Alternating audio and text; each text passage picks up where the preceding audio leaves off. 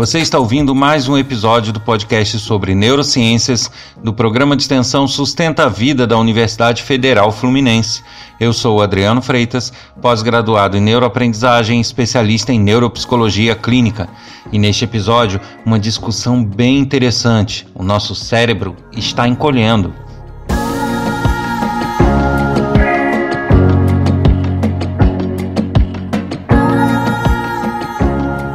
E eu volto aqui a lembrar do Treebase, aquele aplicativo que está disponível gratuitamente lá na Google Play Store e que ajuda você a se organizar, a, a manter tudo concentrado num aplicativo só, suas informações pessoais, profissionais, tudo com muita segurança e muita eficácia.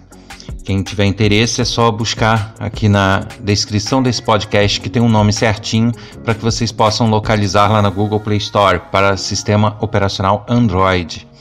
E lembrando também do meu livro disponível na Amazon, Neurociência e Educação Entendendo o Mecanismo, sempre lembrando aquilo, tem educação no nome, mas na verdade fala do desenvolvimento do nosso cérebro e da cognição desde a infância até a fase adulta, fala um pouquinho de transtornos, fala de curiosidades sobre esse cérebro. Então, quem tem interesse sobre esse assunto, basta buscar meu nome e esse título lá na Amazon que vai encontrar.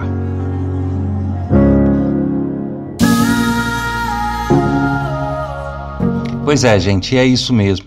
Nossos cérebros estão encolhendo. A ciência já comprova isso através de vários estudos e pesquisas. O homem, né, como vários outros animais, ele sofreu um desenvolvimento nos últimos milhões de anos, né, uma evolução. Lá atrás, nos primórdios, o ser humano ele não tinha um grau de desenvolvimento de raciocínio como tem hoje ele é, trabalhava mais com seus instintos, né? Era uma, era uma criatura mais instintiva, mais agressiva, até porque tinha que conviver com outros animais, em florestas, em, em ambientes muito diversos do que nós temos hoje. E eram constantes as brigas, os embates, a disputa por território, a disputa pela, pela própria integridade sem contar a caça, a alimentação, diversas outras situações que ele precisava enfrentar.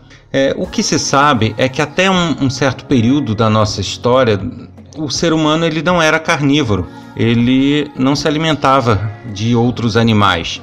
E isso né, gerava uma certa necessidade de proteínas e de outras substâncias que faziam com que ele precisasse se alimentar em quantidades muito maiores para suprir a necessidade energética do cérebro. E isso também limitava um pouco esse desenvolvimento do cérebro. Até que em dado momento da, da evolução humana, ele experimentou se alimentar de outros animais, experimentou se alimentar de carne.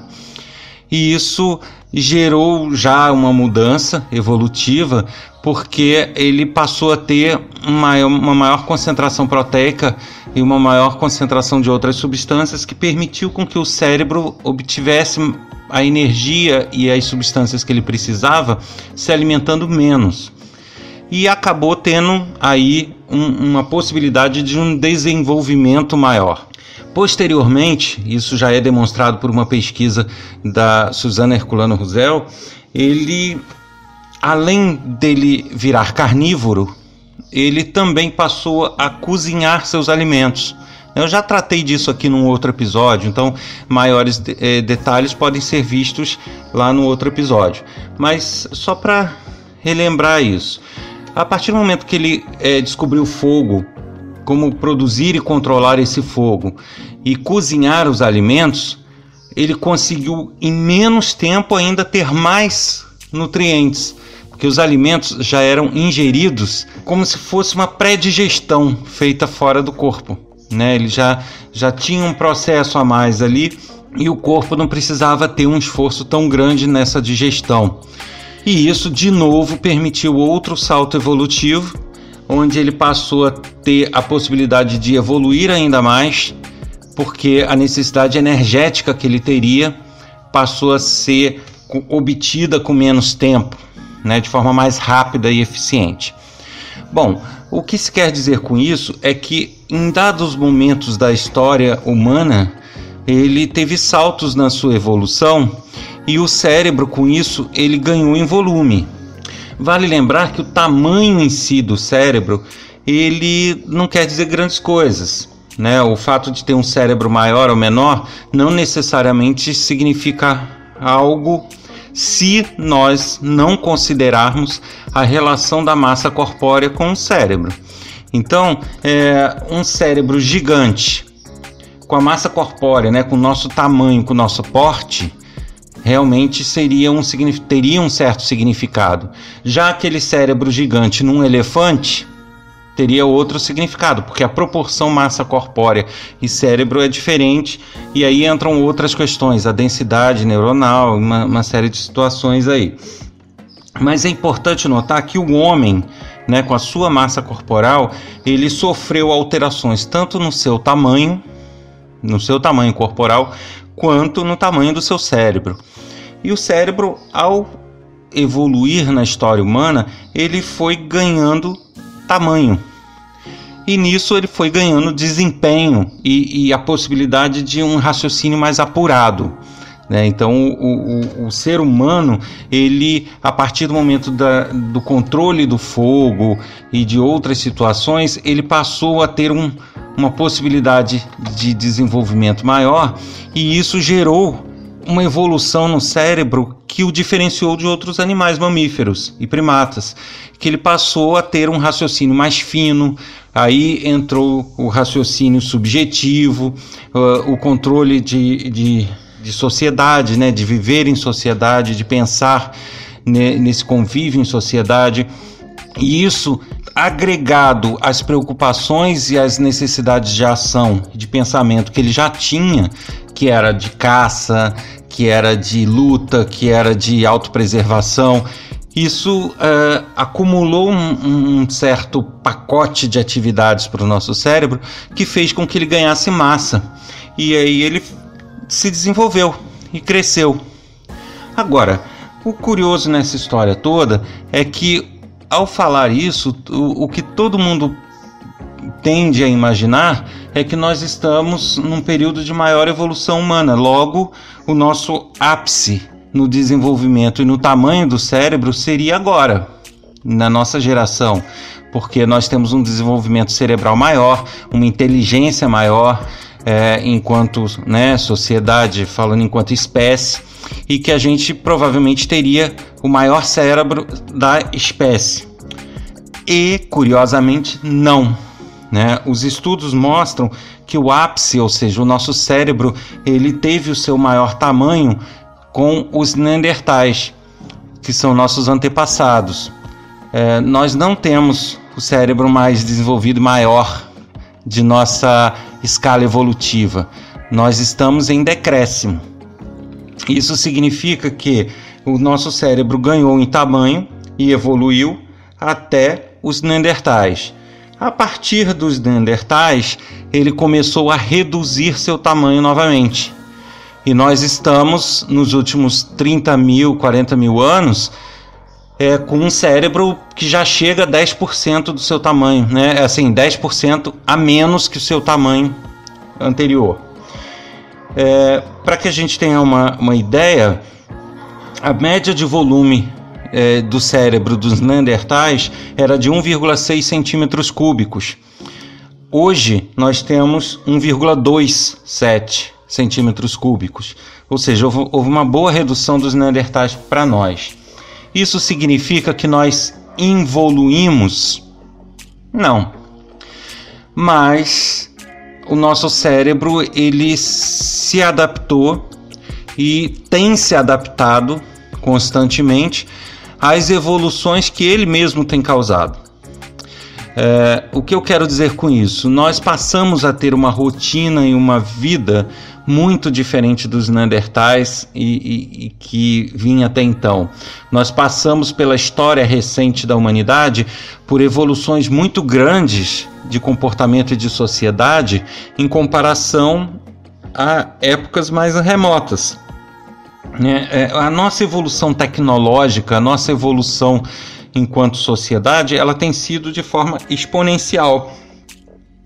Então, uma coisa que era muito lenta é, anteriormente, né, ou seja, da descoberta das primeiras ferramentas até o controle do fogo, até o cozimento de alimento, era uma coisa muito lenta, se passavam décadas e séculos.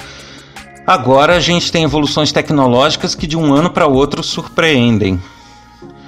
E isso, lógico, gera alterações na nossa escala evolutiva, porque a gente muda o nosso comportamento, muda a nossa vivência em sociedade e com isso o cérebro ele passa a ter um certo reforço em, em determinados comportamentos e passa a não precisar de outros comportamentos. E como eu já falei também em outros episódios, tudo que não é necessário nem muito utilizado para o nosso cérebro acaba sendo apagado, acaba sendo pouco enfatizado e com isso ele tende a não manipular mais aquilo, ele tende a, a, abandonar aquela, aquela necessidade ou aquela ideia. E tudo que é reforçado insistentemente, ele tende a, a fortalecer no cérebro. E o que nossa sociedade é, tem passado é justamente isso com a mudança de comportamento da nossa sociedade, a, a gama de coisas que o nosso cérebro precisava fazer e se preocupar se reduziu a menos coisas do que os Neandertais. Nós não vivemos mais é, em ambientes selvagens, nós não vivemos em cavernas, então nós não temos já uma série de preocupações ou de atividades que teríamos naquela ocasião. Hoje nós temos casa, temos carro, nós temos fast food, nós temos né, diversos utensílios domésticos que permitem cozinhar e obter proteína e alimentação de forma muito rápida em relação aos Neandertais.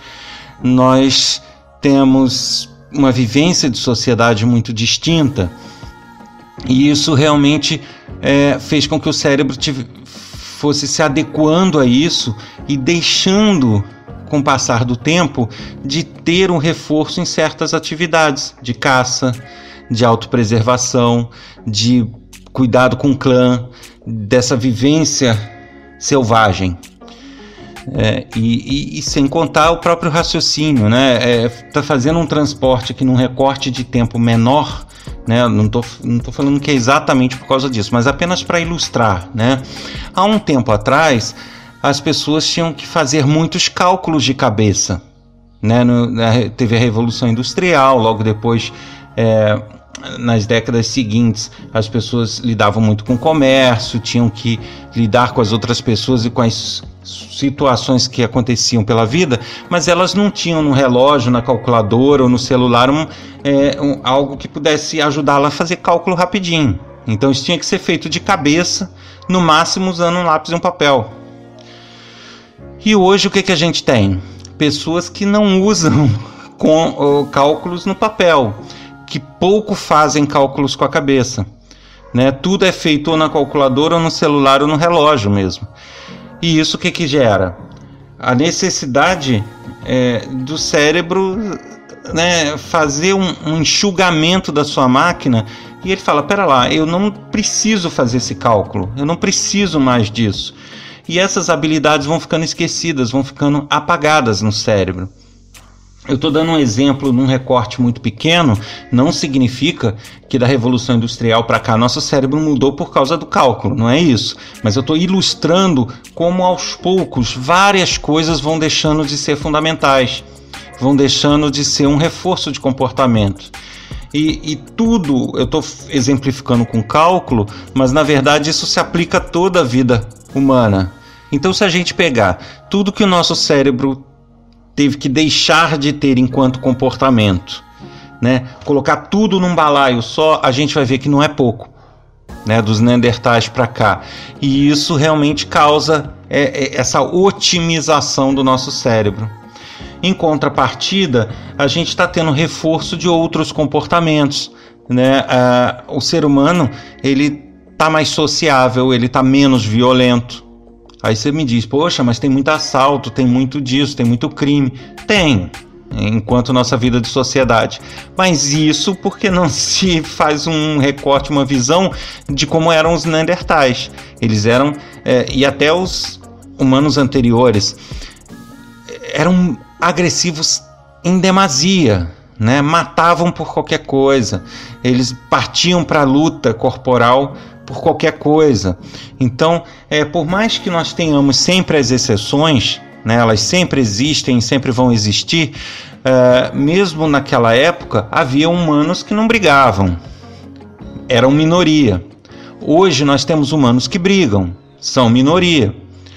Mas se a gente fizer um, um, um apanhado enquanto sociedade, a nossa sociedade ela não está com o nível de agressividade que estava anteriormente ela está mais sociável, está mais polida, está com mais regras de vivência em sociedade. Então ela abandonou certos comportamentos e vem abandonando outros e vem em paralelo reforçando outros. Então a evolução do cérebro faz com que ele se adeque a isso.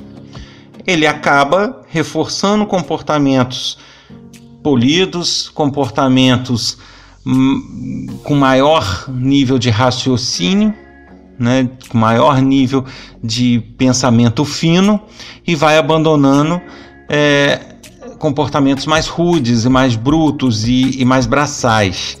É, e isso realmente, é, essa mudança e essa otimização de comportamento humano, ela vai criando é, é essa situação onde se observa que o nosso cérebro cresceu até os neandertais e a partir dos neandertais ele vem diminuindo a cada dia de tamanho por, esse, por essa otimização de trabalho.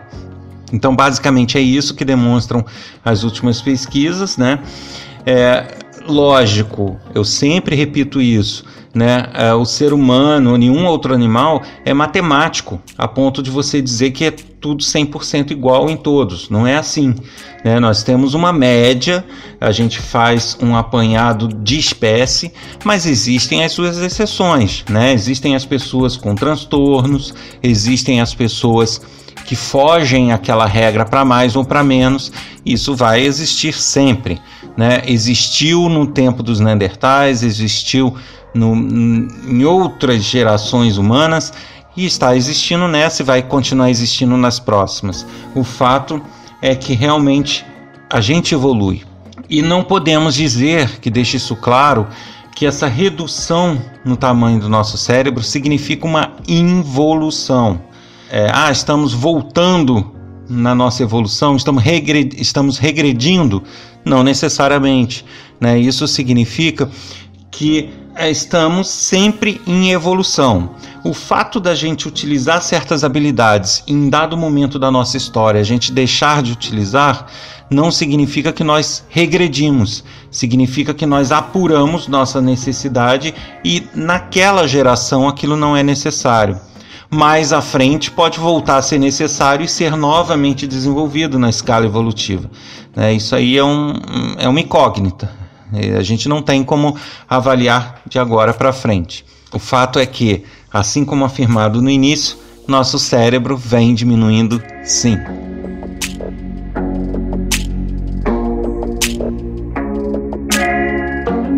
Você ouviu mais um episódio do podcast sobre neurociências do programa de extensão Sustenta a Vida da Universidade Federal Fluminense.